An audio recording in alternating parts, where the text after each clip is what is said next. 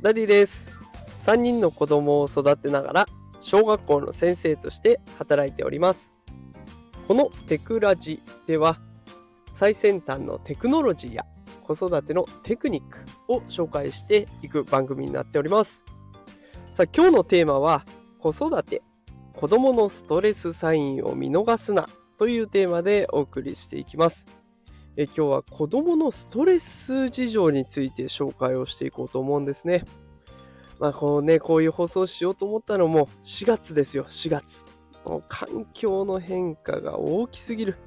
これやっぱりね、子供でも大きなストレスがかかります。学校が変わった。友達、クラス替えがあった。あとは担任の先生が変わった。いろんな環境の変化でね、ストレスはかかります。で、ストレスを放っておけば、当然ね、健康に悪影響が出てくる。心身ともにダメージを負ってしまうということになってしまいかねないので、まあ今日はね、あの、子供が見せるストレスサイン、それからストレスサインを出した子供への対処法、この2つをね、紹介したいなと思います。まあ、サクッと聞ける内容になってますので、よかったら最後までお付き合いください。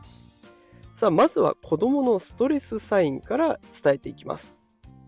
わかりやすいサインとしては、お腹が痛いとか、食欲が落ちる、あとは頭痛、おねしょみたいな、こう体の外に出てくるサインですね。体調不良とかおねしょみたいな形で出てくるのが分かりやすいサインになってきます。えただ一方でね、分かりにくいサインもあります。元気がないとか、怒りっぽくなっちゃった。すぐに機嫌が悪くなる。親にまとわりつく。ね、こういうこともストレスが溜まってる時に出てくる症状になってきます。まあ、子供だとね、体調不良、風邪をひいたっていう時でも不機嫌になるので、見極めが難しいところです。ただこれ、長い期間続くようだったら、ストレスかもと思って接していくのがいいのかなと思っております。じゃあ、そんなストレスサインが見られた時の対処法、どんなものがあるんでしょうか？これも2つあります。子供と会話する時間を増やす。えそして2つ目が大変だよね、わかるよと子供に共感していく。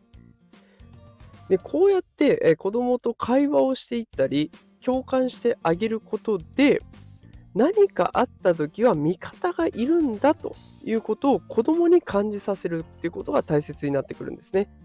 で信頼関係があればこれから大きくなってきた時に、まあ、困ったことがあったら一人で抱え込まずに済みます。であの大きくなった時にね悩みを一人で抱え込むとやっぱり精神疾患うつ病みたいにね病気になっちゃうとかいうこともあります。あとは引きこもり問題になってますよね。そういったこともこう信頼関係があれば未然に防ぐことにもつながるそんな可能性が出てくるわけなので、まあ、子供と会話して子供に共感してっていうことをやってあげるっていうのは大きな意味があります。さあということで今日はね子供のストレスサインを見逃すなということでお送りしてきました。もう一度振り返ってみると子供が見せるストレスサインはまあ、分かりやすいもので言えば、お腹が痛いとか、食欲が落ちる、頭痛、おねしょみたいな体の外に出てきます。一方で分かりにくいものとしては、元気がないとか、怒りっぽい、すぐに機嫌が悪くなる、親にまとわりつく。こんな時、分かりにくいですが、ストレスサインなんだと思って接してあげないといけない。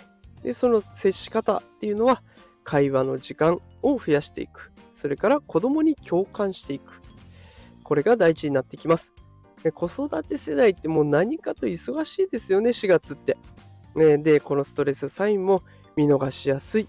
まあ、特にね、親にまとわりついてきた時にはちょっと時間がないから待っててって言いたくなっちゃいますよね。ただそれがずっと続くようだったら、もしかしたらお子さんもストレスを抱えているのかもしれません。で、あの、ゴールデンウィークまでもう少しです。あと一踏ん張り、一緒にね、頑張ってやっていけたらなと思います。まあ、こんな感じで、え、毎日放送しておりますので、もしね、明日からの放送も、え、気になるよという方いらっしゃいましたら、フォローしておいてくれると通知がいきますので、よろしくお願いします。え、それでは今日も最後まで聞いてくださってありがとうございました。また明日夕方5時にお会いしましょう。それではまた明日。さよなら。